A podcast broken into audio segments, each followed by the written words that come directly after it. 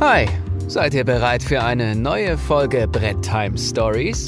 Der maßlose Brettspiel-Podcast aus dem Westflügel Remscheids und der Dunkelkammer Bochums. Mit Haider und dem Potti. Zwei Typen, die früher mal cool waren. Viel Vergnügen. Ja, Tag Leute, schön, dass ihr am Start seid. Wir sind wieder da, 14 Tage, ich glaube, es sind noch ein bisschen mehr als 14 Tage, sind wieder vergangen, aber heute neue Folge BTS Bread Time Stories. Natürlich der einzig wahre Podcast über Brettspiele in Deutschland. Ich will, nein, ich ähm, maße es mir gerade mal an. Aber schön, dass ihr wieder eingeschaltet habt und ihr kennt das Problem, die Herausforderung, das Prozedere. Erwartet schon. Daniel, gib Gummi. Ja, für unseren Special Guest today oder heute, today, heute. Se una bella canzone a far piovere amore, si potrebbe cantarla un milione, un milione di volte.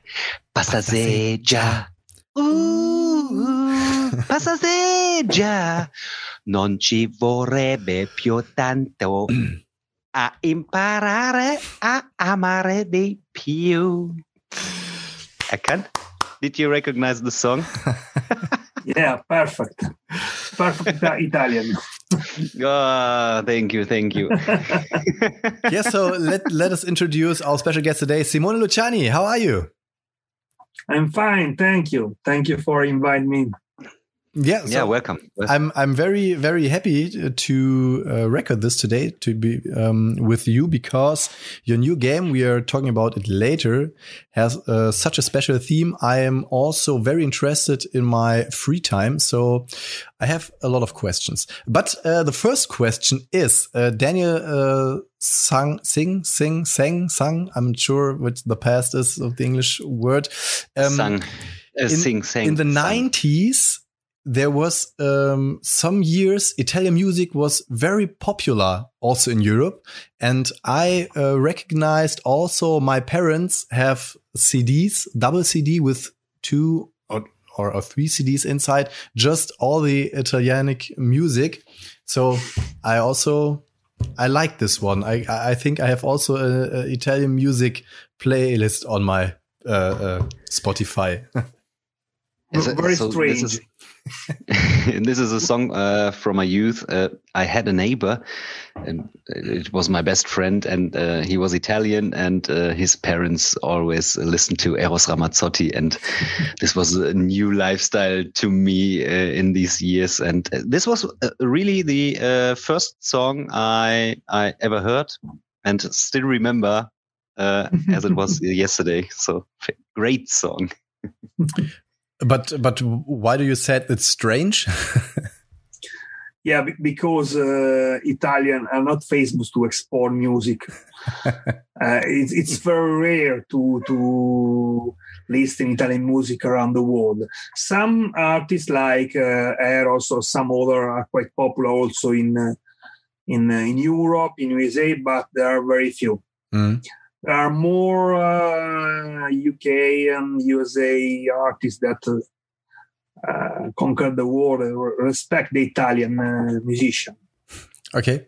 Yes. So one which was also very, or which become very famous in Germany was uh, Andrea Bocelli. Um, with yeah, the yeah. last fight of Henry Maske, there was uh, the song "Time to Say Goodbye." Um, very, very cool song. Very um, emotional. Impressive. I, yes, I, I really a mix like between uh, a lyrical song and then a pop song. So it's uh, and yeah. he's a very very incredible voice. So. Uh, so, Simone, we have uh, some things to do today. And the first one is uh, on every episode, we show our audience the drink of the episode. So, the important question at this moment is what is your drink today? What are you drinking?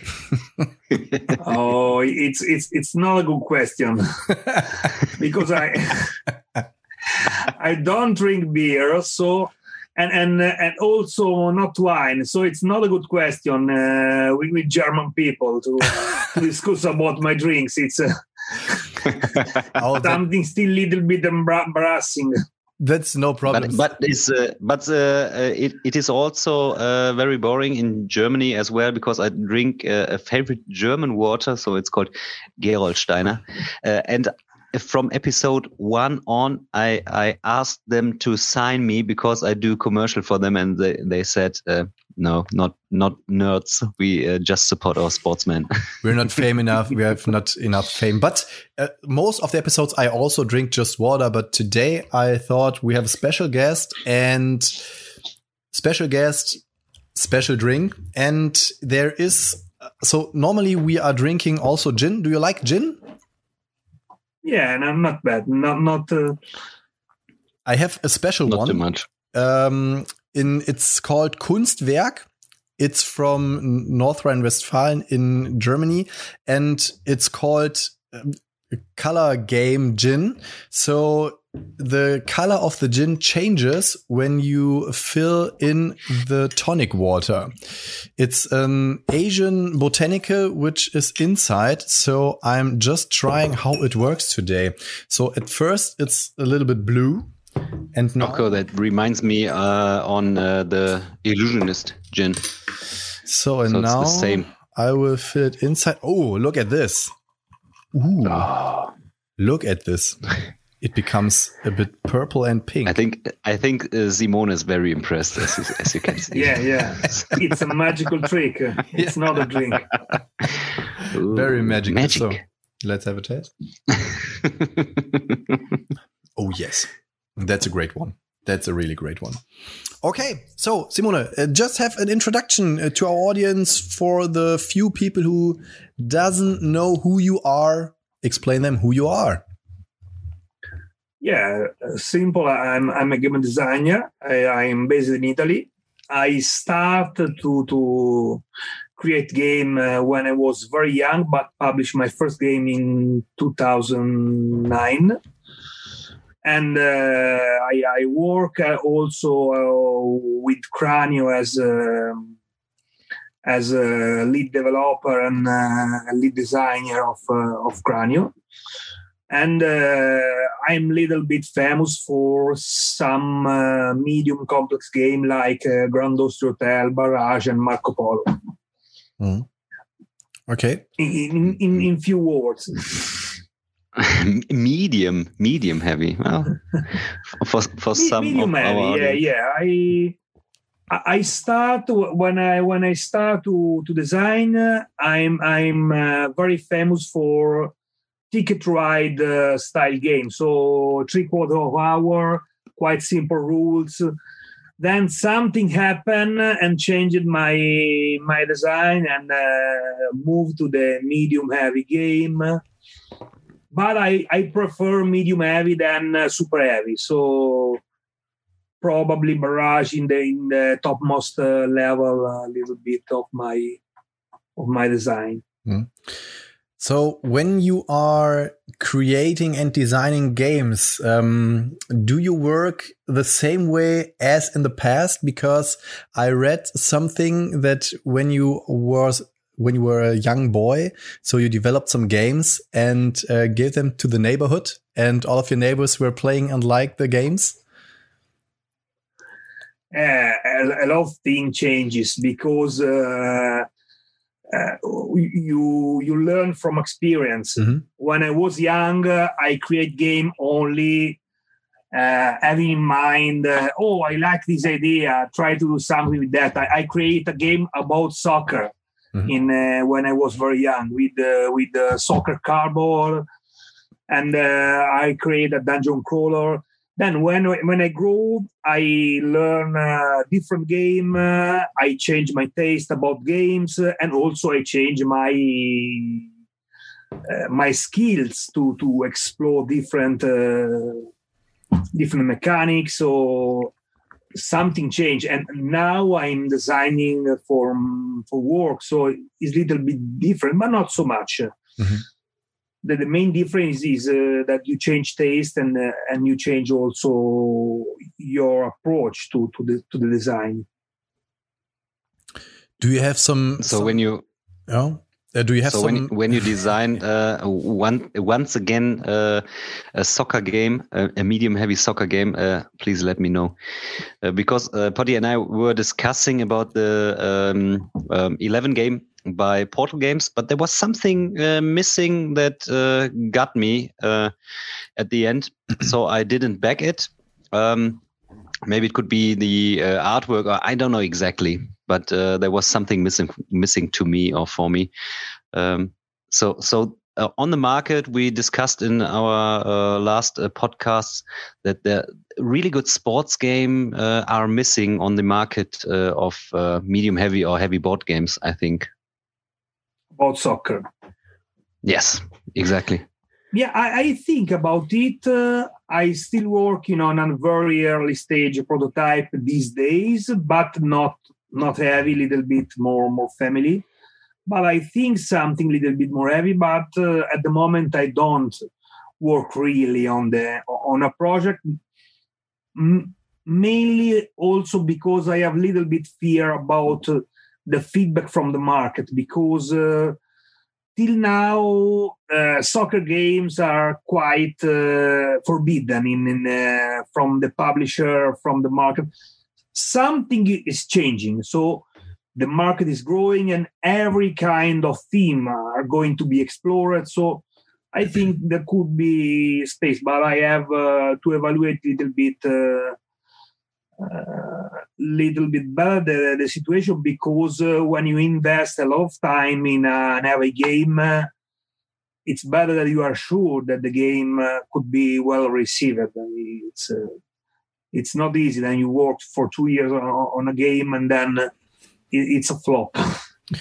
Uh, that sounds a bit that you are also working on the game as or the focus on the mechanics and also uh, you are also evaluating which theme could be possible or do you have a focus on okay um, so now i will start developing a game about football or soccer and um, i build the mechanics inside or do you um, starting with mechanics and then um, decide which theme could be possible with this ones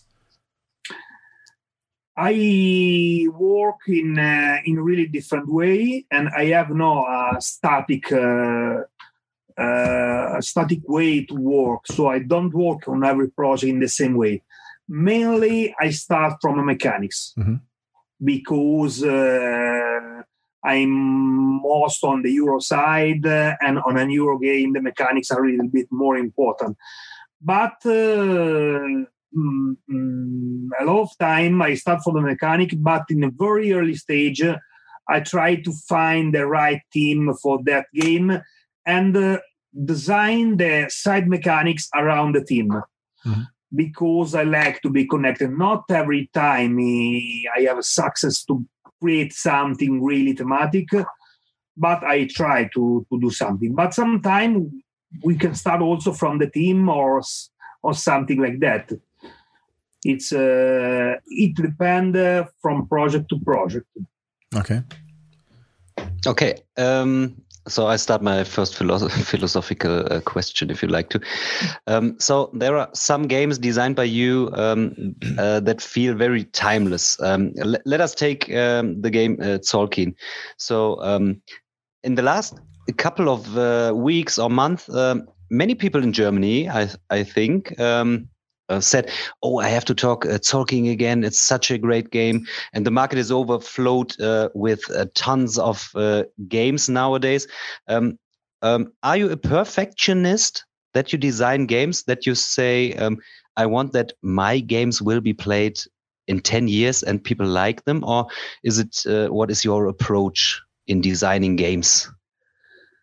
I I'm a perfectionist Mm, mainly because uh, I like uh, um, to see, to have the feeling that everything in a game is perfect.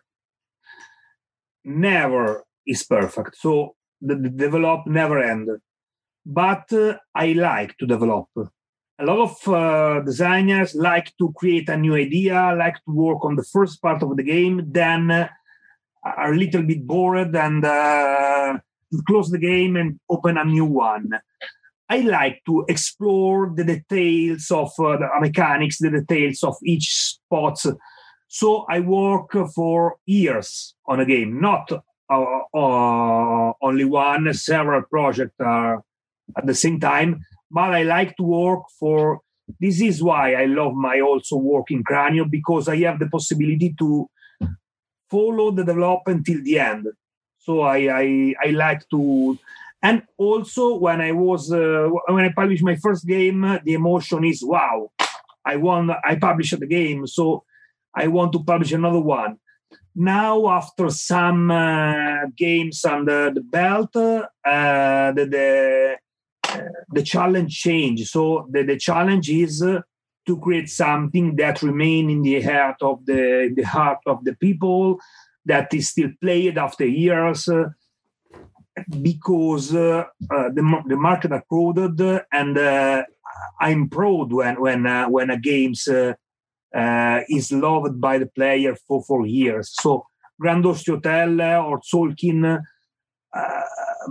comes out many quite years ago, but uh, still going to be played and enjoyed by the player. So I uh, this is one of my challenge when I design. It's not easy to reach the, the, the goal, but I'll try to do it.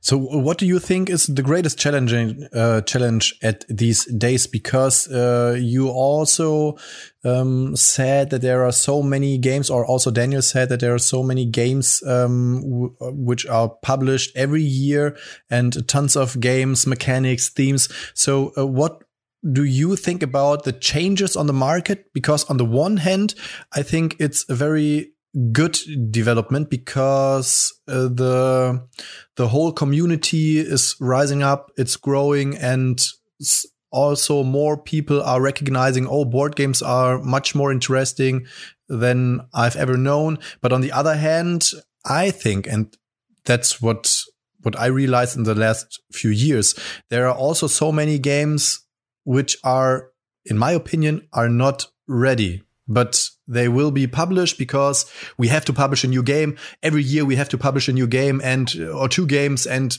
so, what what do you think about the development and what are the greatest challenges of this development for for the whole board game community?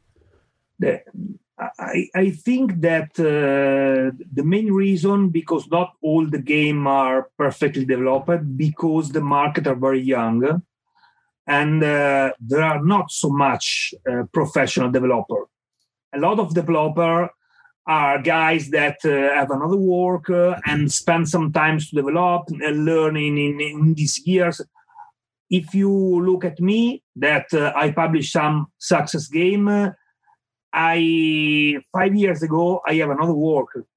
So the market is very young. The people are learning. So uh, a lot of company are very young. There are a lot of company because the, the market are, are growing, and then the, it's fun to create board game. A lot of people try to to make this business. So we need time to to to create uh, a company that have a good developer, a good editor.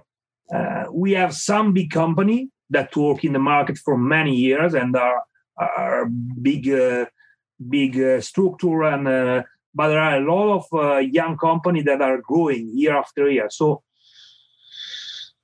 it's a really interesting moment because uh, every time something grow there is a lot of idea a lot of creativity a lot of uh, possibility now but uh, we have to learn something does does that make uh, it harder for you to design games? Because you you think uh, there are too many uh, designers that do that do it part time so you um, so um, you think uh, I'm a full time developer and I use my uh, whole creativity to work on a game, and uh, you you think, oh my goodness, um, they are um, creating such a stupid game, or do you think um, it is good for the market that uh, um, the um, the spot on the market is is much more given uh, when such many uh, games were uh, put on the market. What is your opinion? I think I think it's a good opportunity. Uh, if you look at the music, uh, at book uh, where there are creativity market that are bigger there than our. There are so many people that try to do this job. Uh, only the publisher a little bit more experienced, so it's a, a little bit more structured. But uh, I think it's it's a good moment with a lot of opportunity. I love to collaborate with uh, with designer to look at game.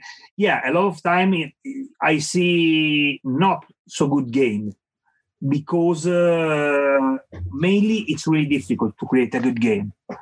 A lot of time you create a nice game, but not so much interesting to to be a success. So it's really difficult to, to, to, find the right combination, the right idea to create a really good game. And then also the, the, uh, the designer need time to have uh, to learn experience and uh, and, uh, and explore the possibility of the game.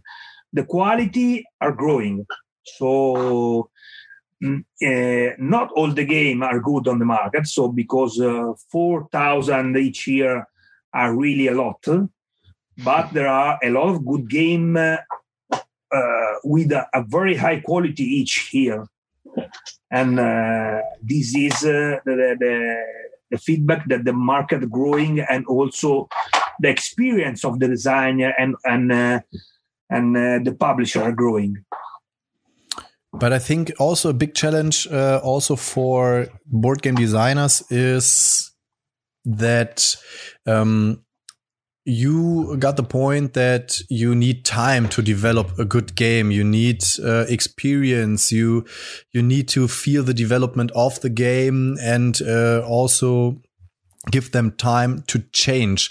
But most of the game designers are not in the position to um, to give the whole focus on the development and i think that's the main problem because there are maybe 10 or 15 board game designers worldwide, which are working as the main job on developing board games. And so they have time to develop because um, there's not such a pressure in their free time. But I think that's the main problem because, um, as you said, there are so many people um, also in other branches or in other sectors in the world market, but there are so many people who say, "Oh, I'm I try to develop a board game. So I have an idea. Um, I have a good a good designer and I can do some miniatures. And so I try to do a board game. And I think that's the greatest challenge, or isn't it? To to have the time to or to give the time to the board game development. I think it's uh, in part it's true because uh, because you need time but uh, when you have passion for something you find time mm. I when I, when i start to design i read the, the biography of uh, alan moon for example then uh, he speak then when he go to an holiday with his, their family he uh, rent a house with a big table to have time to work on the prototypes because uh, the holiday is the space where he, uh, he can work on, on games. Mm-hmm. And uh, I have a lot of designer I collaborate that uh, is not full-time designer that work more hours than my employer. Mm-hmm. Because all their free time are focused on design. So they have another job, okay, mm. but uh, Saturday, Sunday, night, uh, all the time uh, have in mind to create the best game in the world. So it's true.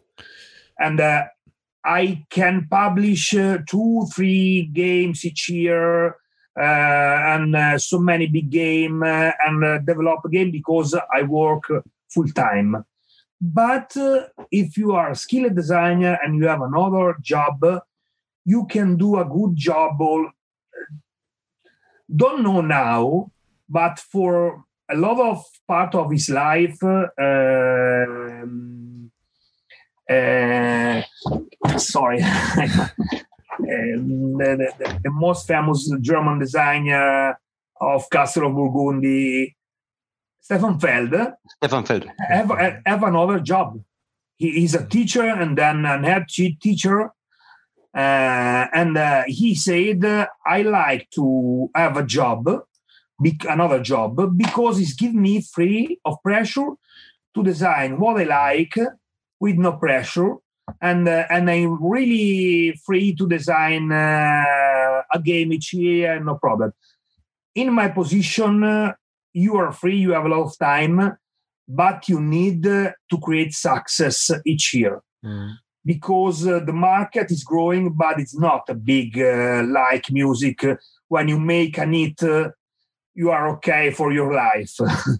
when you make a hit like Marco Polo or Tzolk'in, it's okay. Give you some royalties, but you need another success the next year to to have the money to live, and uh, so the, the, the income is not so high like in in, in some other business. So you have the pressure to do a good job every time, and uh, when you release a game, you you have little fear because if if it's not well received, it's a problem for you. So you have another kind of pressure. So I have uh, two questions. Um, one question is: Is there a favorite game you designed by your own that you say this is my my, my first game so i love it or um, this is the game i, I love the, the theme the most or um, what what is the game you like most uh, you designed? Probably the next one. Good answer. yeah, good. Yeah really it, good it's a good challenge but uh, about the published one probably marco polo because uh, it's quite streamlined but uh, deep with a good tension. I, I, love Barrage and also Lorenzo, but probably Marco Polo is a little bit uh, better. That's, okay, so my that's very, favorite, very, my favorite um, game by you. That's very funny that you um, name Marco Polo because I have a list from um, a website in Germany and they have one thread. It's called the best games of Simone Luciani and on place one, it's Marco Polo. so, um, yeah, so it's yeah. like like an evergreen, the Marco Polo game. So the first three games in this on this page are on place one, Marco Polo. On the second place, Grand Austria Hotel, and on the third place, Lorenzo, der Prächtige. Yeah, Magnifique. I, I love Lorenzo. So, so what I, I like. Uh, Tzolk'in the second most, and Barrage is my absolutely favorite game by you because of one fact. Um, this is a Euro style game, but it's uh, um, com very competitive. So um, when I played with with Olgi the first time, he says he will always remember our first uh, time playing Barrage because I uh, I uh, said to him, go out, leave my house. I hate you. because uh, it's if you um, uh, miss the first the first step, you will um, yeah you you won't enjoy the game till the end, and it's it's it's uh, the artwork. Um, the uh, work uh, the the the yeah is it a worker placement? No it's um, the the the placement uh, where where to put uh, my dams and uh, it's it's a perfect game to me. So so i like it. I like it. Oh, also also for me it's a game i like so much. It's a game that i don't play so often because uh, feel me a little bit stressful so it's a fight each time yes and and also because I test so much uh, because we release a new expansion, new sound, new things about it. So I test so much, so I play a little bit uh, less for for fun. But I I I love very much to to play it. So, uh, and, and the last question, or do you have another question, Daniel? Yeah. Okay. uh, so that I won't forget. Um, and the second question, uh, depending on uh, my my forthcoming question, is. Um, is there a, a, real funny story concerning a game design that you will still remember and said, ah, this was so funny when we designed this game, or um, uh, I designed Barrage uh, on a toilet, uh, on an aeroplane, or on, a, on an airport, or something like this? Is there anything, any backside story? Yeah, uh, each game have some funny, funny things about it. One of the funny stories about Grand Austria Hotel. We present uh, to the publisher at the same time as uh, as Tzolk'in, and uh, Lookout love both, but Tzolk'in is taken by CG, and then they like Grand Austria and sign the, sign the contract. But the game are totally different it's something near the Kenner level. So really super, uh, so much easy. The core mechanics is the same. So you take the dice and perform the action, but you push cubes on the track, uh, very streamlined, super easy. Then he signed, we signed the contract, and then they disappear for some months. They have something to do. That pass one year, and then a new a new editor joined the, the, the company. And he said that we don't like uh, mainly more than half of the game. So this is uh, we don't like this on this on this on this, or we like the core mechanics. We, me and Virginio think a little bit, and then we destroy the game and redesign completely in three months. Super fast. Three months. we design we, we we now we have tabletop simulator skype so at this at that time we don't have so much uh, uh, so we designed two different games me at my house and Virginio at his house met in, in, in a meeting for two three days test the game and mix them in a single game. But with, with with very few tests. So i'm not joking I test the final version five times. so and and send to the publisher. But in our opinion, we send to the publisher with a mail said it's too bigger. We put a lot of thing inside. Give us a feedback, and then we decide what cut, what remove, and then uh, and balance something the feedback is, oh, we want to publish it. It's great. It's great. no, no, stop. One moment.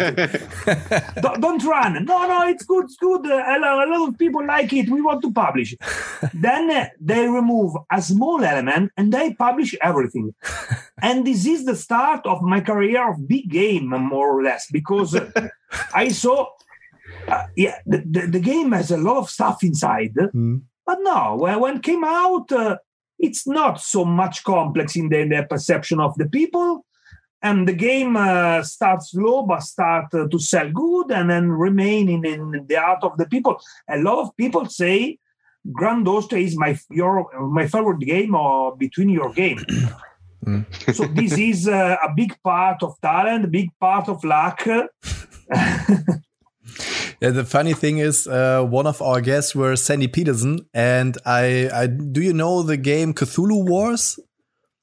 The no, big area. Okay, it. it's a very big area control game with a whole of plastic miniatures and very big scaled ones, and very very good and funny area control game, and Sandy said they developed it on a weekend. so he also said, so, "Oh, uh, I invited some people, and uh, we are um, developed it about four days, and that's the game." so, and this this was a real Kickstarter uh, success. It was a real success.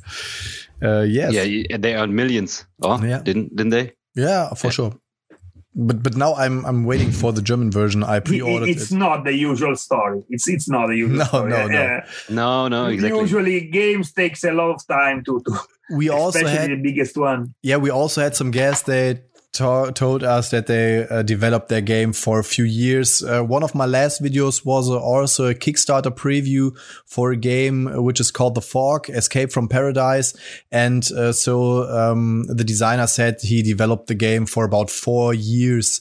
So um, and he also it's it's very similar um, very similar story because he said so he was developing for a few years and from the one through the other second, he changed everything because of the theme. And uh, the new development was in a few days, and now that's the game now. But that's a very funny thing because um, you said that you changed everything, but um, the other one, the other um, things you are developing are not lost because you learned of them and um, put the new things, the new mind uh, in the final product. So it's Absolutely. not lost. Sometimes uh, you change everything, but uh, the time you spend on this part uh, give you a different perspective to to see the, the problem, to see the game, uh, and it's very useful. Also, when uh, uh, nothing remain or very few remain from from the process. And that's a perfect bridge to your new game. Uh, is there a special story um, why you uh, decided to develop a game which is called Anunnaki? The game is is called Anunnaki in the last two three months. Mm-hmm. Four. Earlier is Avatar because I like the, the sound of the name, but we have some legal issues, so we explore and there are some risk about the, the, the, copyright of the name, so we, we choose to go to Anunnaki. I, met Danilo Sabia many years ago in, in our uh, game designer meeting.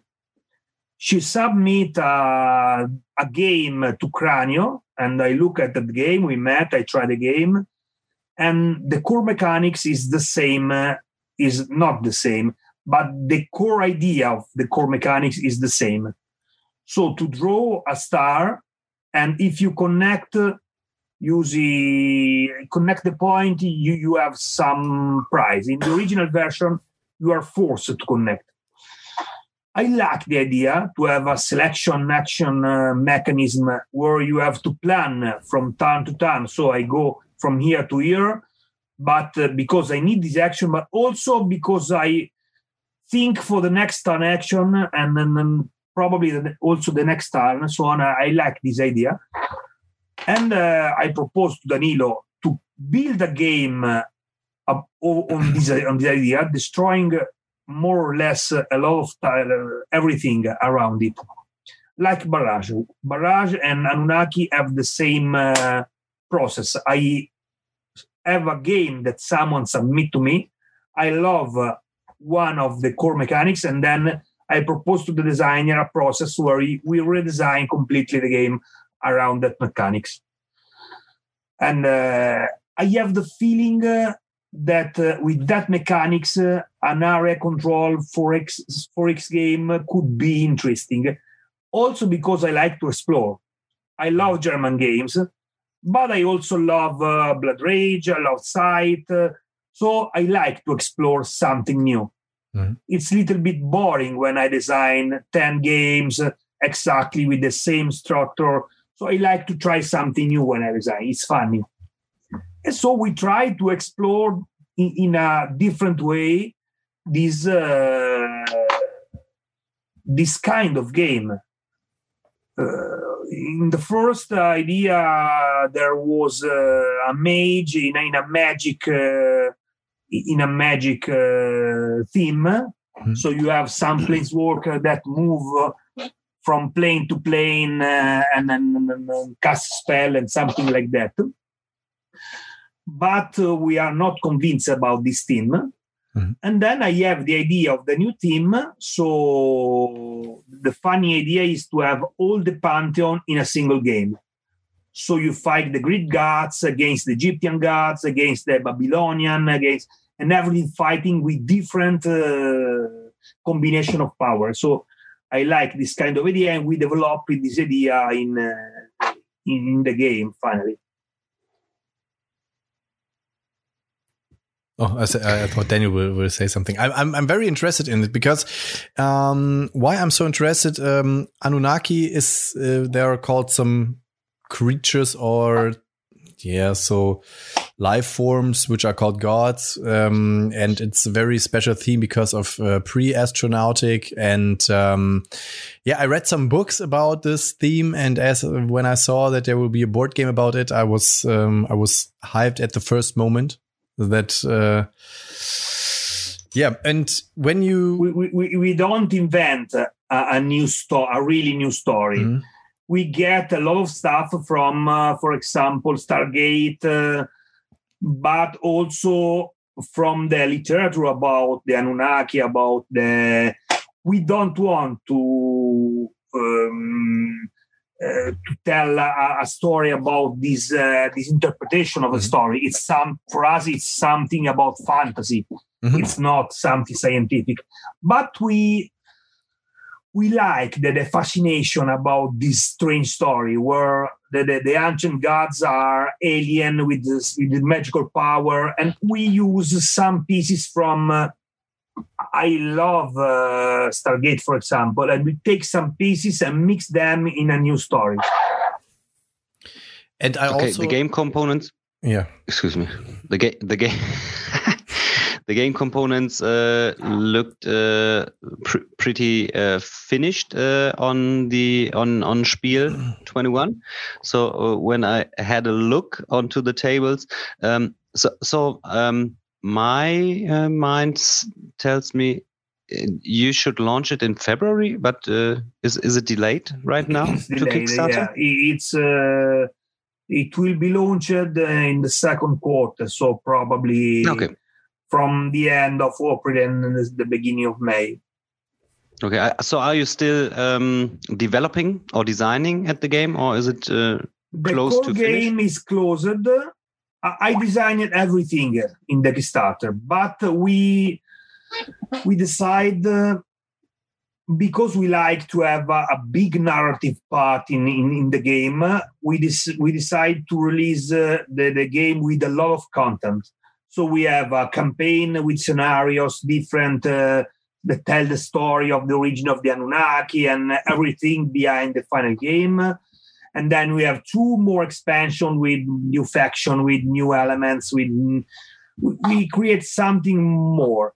We design everything but uh, we take this time uh, from the end of the kickstarter to fix every balancing of every scenarios so we are testing the scenario with additional people we are testing the new expansion the new faction to have the feeling that everything is balanced and works very well. But it's uh, the, the, developing is, is in the end and the small details to fix, uh, but it's closed.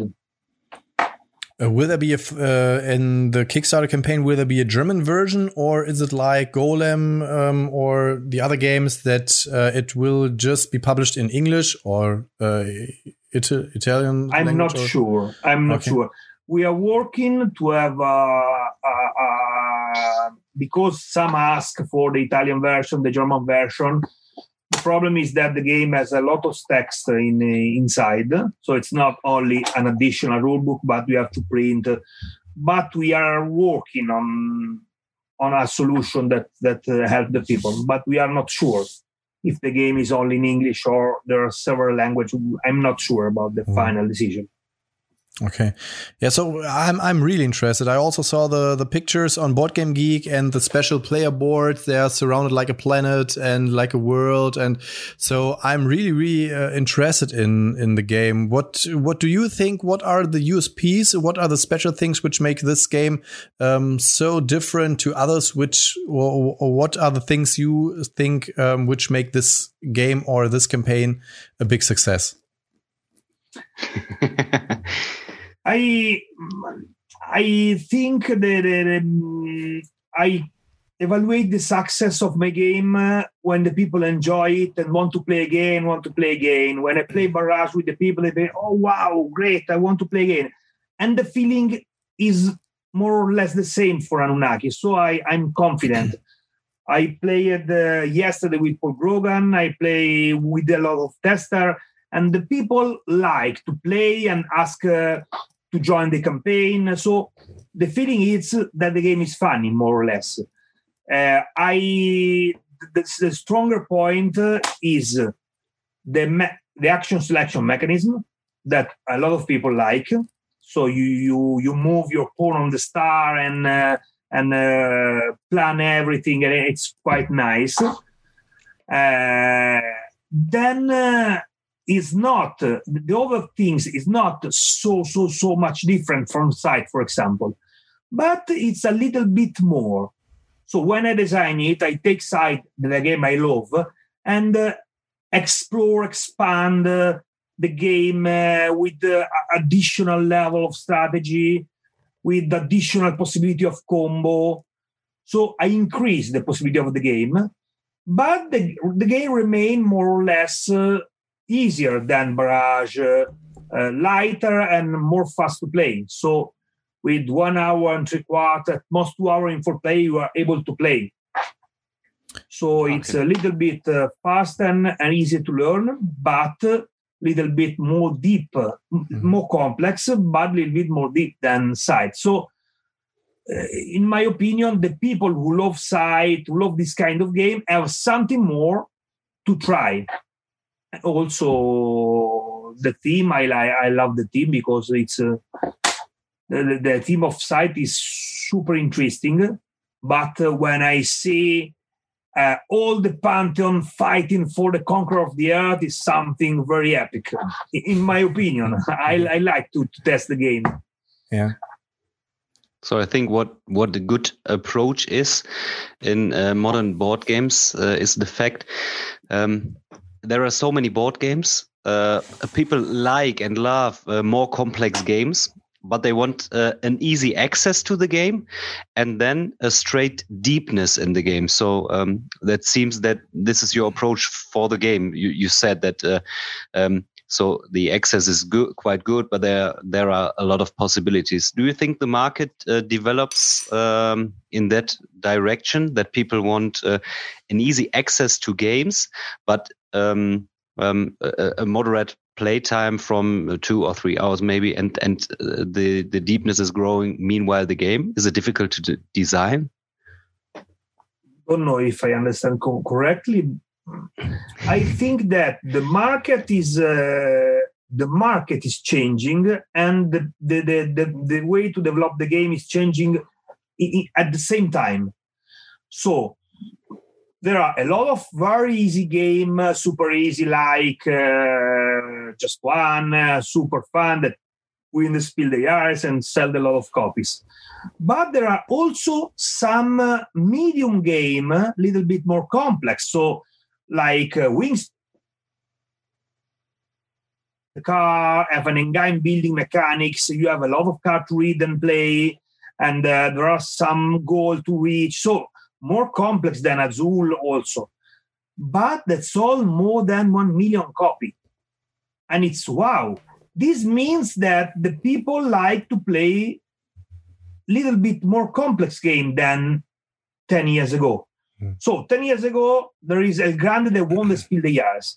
But uh, Agricola is in publishing, is impossible to publish. So gamers uh, change their taste. So, like more complex game. Also, the casual gamer like to play a medium level game. Also, Marco Polo is something that a lot of people are able to play, and it's quite complex. It's not super super easy. So the market is changing. So, and I I'm happy because. Uh, this means that more people uh, are, have experience with the heavy game and uh, but also that we have a lot of uh, people that like very very casual that like to play. So are growing in, in, both direction. And the market is changing. So are focusing on uh, medium game uh, or family game but with uh, some tricky interesting uh, depth. So also the family game a lot of family game have something that also a gamer can like. Mm. and it's quite fun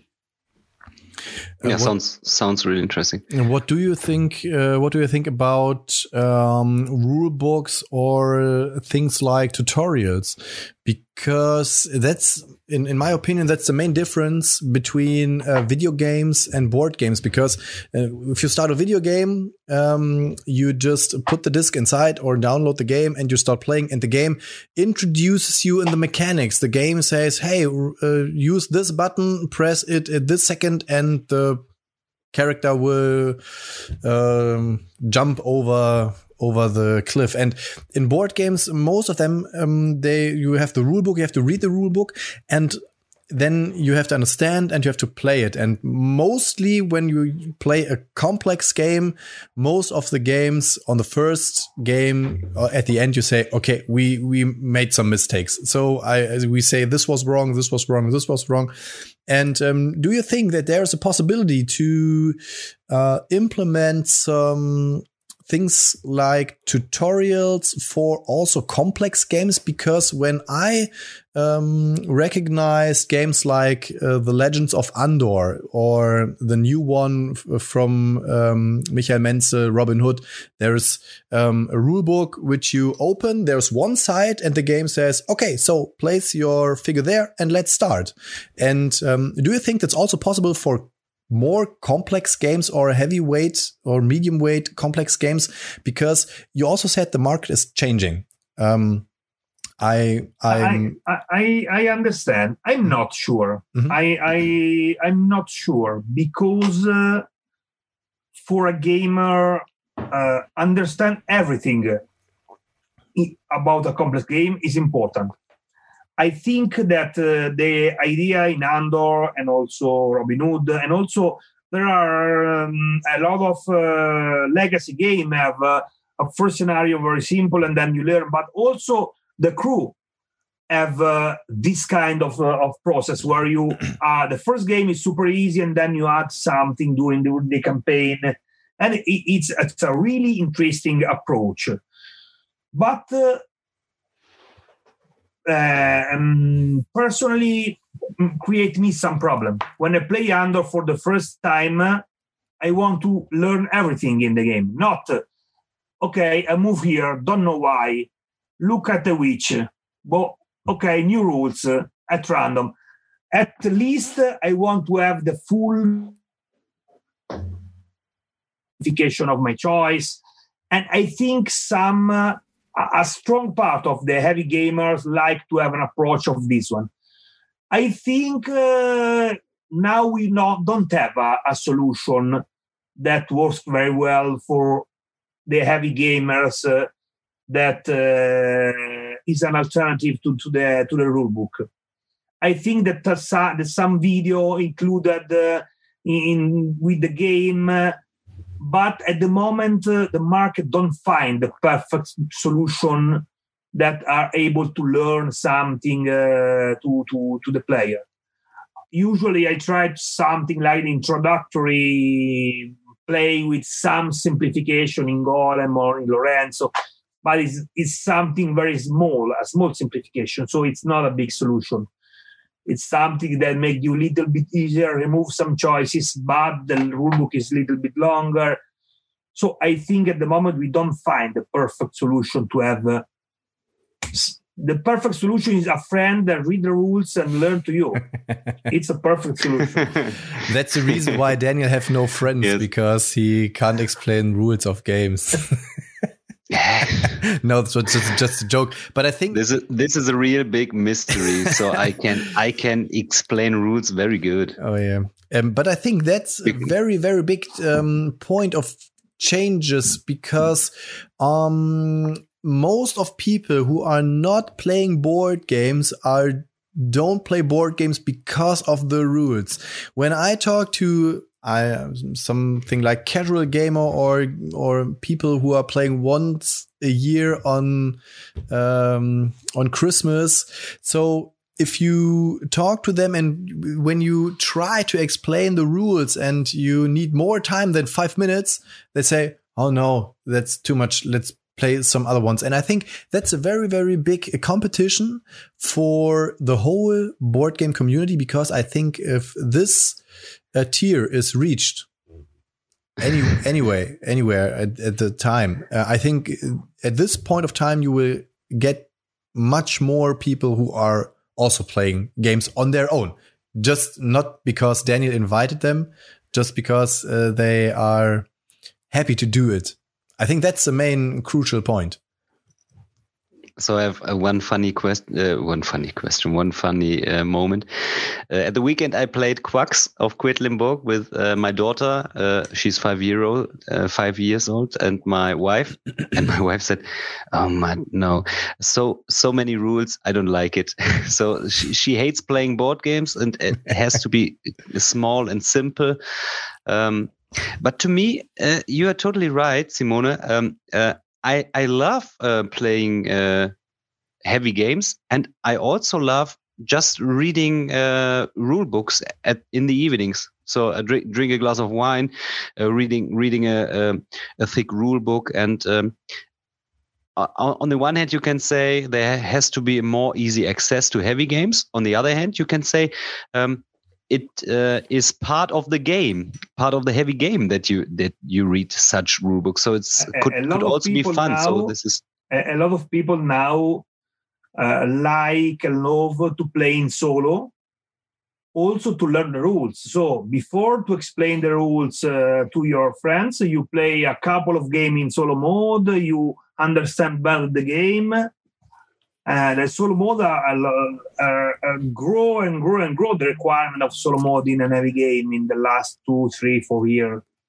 Uh, Simone, have you ever? I, I know what played- is coming up. I know what is coming up right now. I tell you, he, he he will present you the undaunted story. Have you ever played a two-player game on your own? so Daniel can teach you how it works. So Simone, the, the fact is, uh, I played Undaunted, um, and and uh, in the podcast I presented and said I played uh, Undaunted uh, in the weekend, and Potti knew that I played it solo, and he said, um, "With whom did you play it?" I said I played solo on my own to learn the rules and to uh, see how mechanics work. And uh, as a as a kid, everybody uh, plays solo. He plays the soldiers on one side and then "Eh, yeah, and then yeah. Yeah, so yeah. it's like kind of role play. So uh, this was no problem to me. Uh, don't worry, I play Undaunted solo. but I think in this golden age of board game, we are dis- rediscovering uh, our chilled out childhood. Yes. So, um, Simone, let's come to an end for the next minute. So, would you like to talk about some projects which are coming up, and uh, could you give some more informations about the upcoming um, campaign with Anunnaki? Yeah, but there is a game, a new game coming with uh, Daniele Tascini. You are designing at the moment, is it right? Yeah, it's uh, one of the game we designed, uh, I think, three, four years ago. Then uh, passed through to editor and then reached Fireboard and Dice. So it come uh, this uh, this this Essen. And it's a classical Euro with a nice uh, dice drafting mechanism really complex because uh, you have to plan a lot. It's it's on the complex side. Uh, if you see the last work of Daniele, it's something near Trismegistus of Tabannusi. Yeah, yeah, it's lan- something like that exactly. I Very good game. I like I it. think, yeah, I think it's a good game. Uh, The, the main the main mechanic is that you draft dice. The dice are colored. The number is uh, the resources you take. So if I take a six white, you take six wool, for example. But uh, the dice are placed next to each action, and uh, lowest dice uh, uh, uh, give you access to the strongest action. So if you take one, you take only one resources, but uh, you perform a super strong action. And the association between action and dice change every round. So this action in this round is associated to the number one. So it's a super strong action. The next round is associated with the number two so decrease little bit the, the, the, the strength of the action.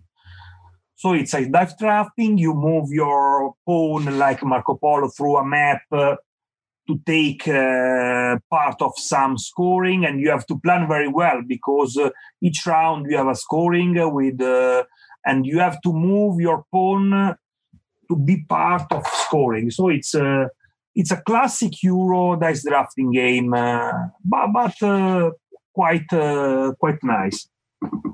Sounds interesting. And uh, about Anunnaki, something more. Uh, um, we release uh, with free expansion, as I said. Uh, the, the, the core game is uh, the, the, the action selection mechanics, and uh, it's a little bit more about fighting and moving uh, respect Scythe because you have uh, you start from your own planet. You have each faction have a, a, starting planet, and then you have a, the, the earth in the center of the of the, the table, and the resources. Uh, uh, each time you harvest an X, the resources on the X decrease. So you cannot stay in the same X uh, and harvest several times like Scythe. You have to move and explore because the reduce are tight and uh, uh, ends. So there are more competition between player. It's not a super fighting game. So I follow the, the path that Scythe open where you have a war, you conflicts, but uh, a, lot of conflict are in the air. So you don't destroy your opponent uh, like in Blood Rage. Uh, you have a lot of control about the combat, about the, the, the conflict between the player, but there are high interaction, there are good timing. So, so I'm quite uh, happy about the, the final results.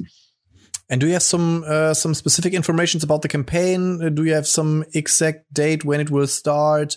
Um, do you know how much it will cost or something like we that? We don't have exactly the the, the date, but uh, probably between the end of April and the, the, the, beginning of May, more or less. We, we are not sure because we still are following the art of uh, the campaign we, we there are a lot of stuff inside the game so we are finalizing everything before start the campaign.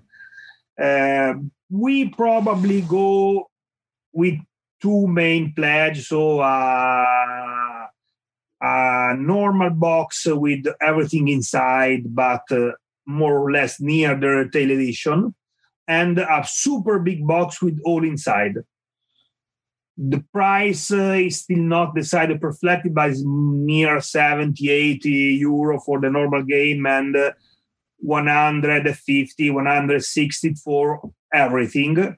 And it's a super huge box because you have a new faction, you have a campaign with scenarios, two expansion with so a lot of stuff inside. And also the game is really big, more than sight as material because you have uh, 12 uh, small units, uh, four gods, uh, one main gods. The, the, settlements are also shaped. the planet are big. The, the, the, presence on the table, one of the things that say uh, Paul Grogan uh, when saw the game, and, and I I'm very happy is that when you saw the game, it's a super uh, table press game, so super huge but when you play, it's a, it's a good flow. It's, it's, a, it's a quite short. Uh, it's not so much complex. So you see the game. is we play six hours, and then after two hours or less, uh, you you finish the game. You uh, you have fun. So.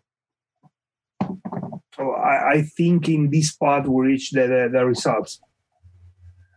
Sounds very, very, very interesting, and I will definitely follow the campaign.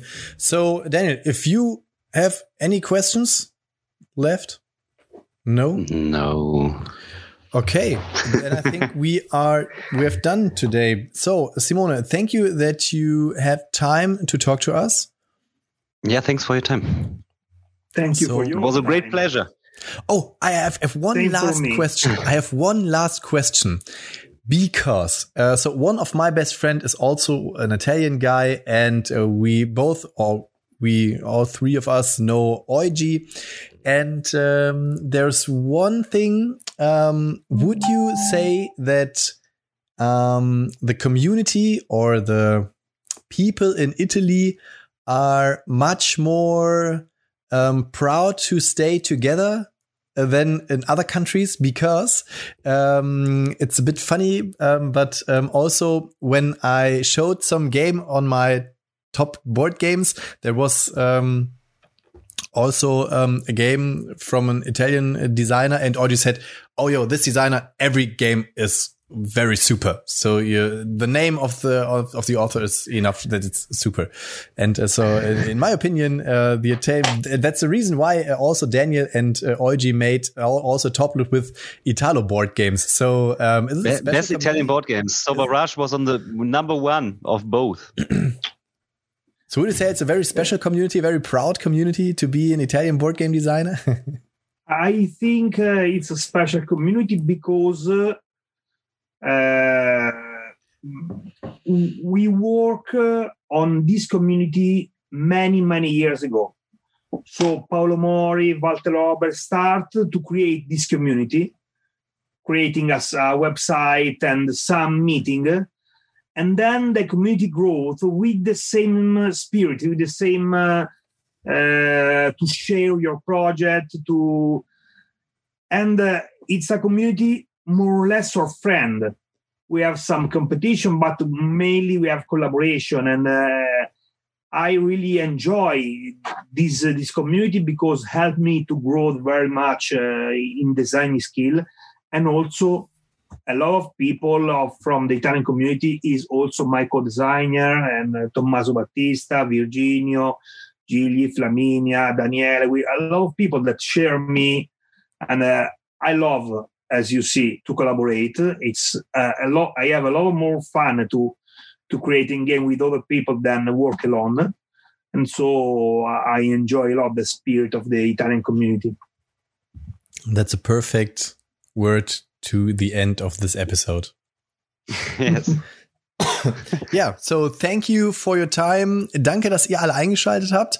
Und ähm, ja, guckt euch auf jeden Fall die Kampagne an. So I will watch the campaign of Anunnaki very, very close. And I wish you a big success with all of your upcoming games. Um, you are a very, very sympathetic person. So thumbs are pushed. And uh, yeah, wish you a big success. Thank you very much. Dann, Thank you for your time. Yeah, you're welcome. Yes, we have to thank you. Leute, macht's gut, bis zum nächsten Mal. Haut rein. Ciao. Ciao. Ciao a tutti.